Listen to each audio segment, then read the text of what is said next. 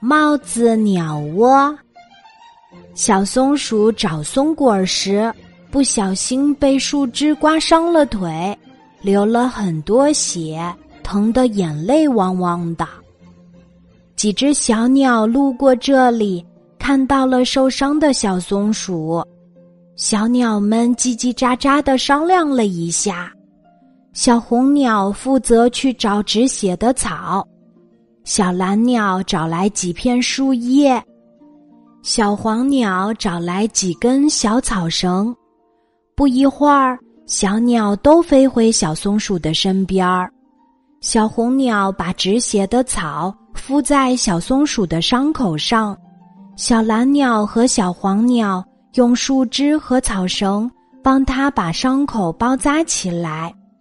看着小鸟们做的这一切，小松鼠感动极了，连声向三只小鸟道谢。小松鼠说：“谢谢你们，如果没有你们，我都不知道该怎么办了。”三只小鸟笑着说：“不用客气，希望你早日康复。”说完就飞走了。寒冷的冬天就要到了，小松鼠已经康复了，但它的腿上留下了长长的一道疤。一看到这道疤，小松鼠就会想到那三只好心的小鸟。它想，不知道三只小鸟在哪里？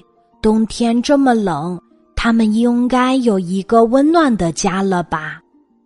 一个寒冷的早上，小松鼠戴着红绒线帽子出了家门儿。它要去找一些松果儿，准备冬天吃。几声鸟鸣吸引了小松鼠的注意。它向树上望去，咦，那不是救它的三只小鸟吗？寒风中，三只小鸟冻得瑟瑟发抖。小松鼠急忙爬到树上说：“嗨，小伙伴们，你们好吗？”小蓝鸟冻得话都说不利索了。“你，你好，小松鼠，我觉得自己快要冻僵了。”小松鼠说：“你们还没有找到合适的鸟窝安家吗？”小黄鸟回答说：“本来。”我们三个用树枝编了一个鸟窝，可是昨天晚上风太大了，鸟窝被刮跑了。说完，小黄鸟伤心的哭了起来，小红鸟也难过的说：“我们三个没有鸟窝了。”小松鼠急忙说：“你们在我最需要帮助的时候。”给了我最大的帮助，你们看，现在我的腿已经好了，让我来想想办法吧。说完，小松鼠看了看四周，周围都是光秃秃的，这可怎么办呢？小松鼠突然想到了一个好办法，于是它摘下自己的红绒线帽，递给三只小鸟说。我要在家里冬眠，不需要这顶帽子，把它送给你们当鸟窝吧。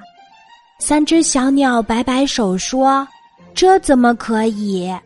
小松鼠笑着说：“没关系，红绒线帽子可暖和了，这样你们就不会冻着了。”三只小鸟开心地说：“太好了，我们有了一个暖融融。”独一无二的帽子鸟窝，可真好呀！今天的故事就讲到这里，记得在喜马拉雅 APP 搜索“晚安妈妈”，每天晚上八点，我都会在喜马拉雅等你，小宝贝，睡吧，晚安。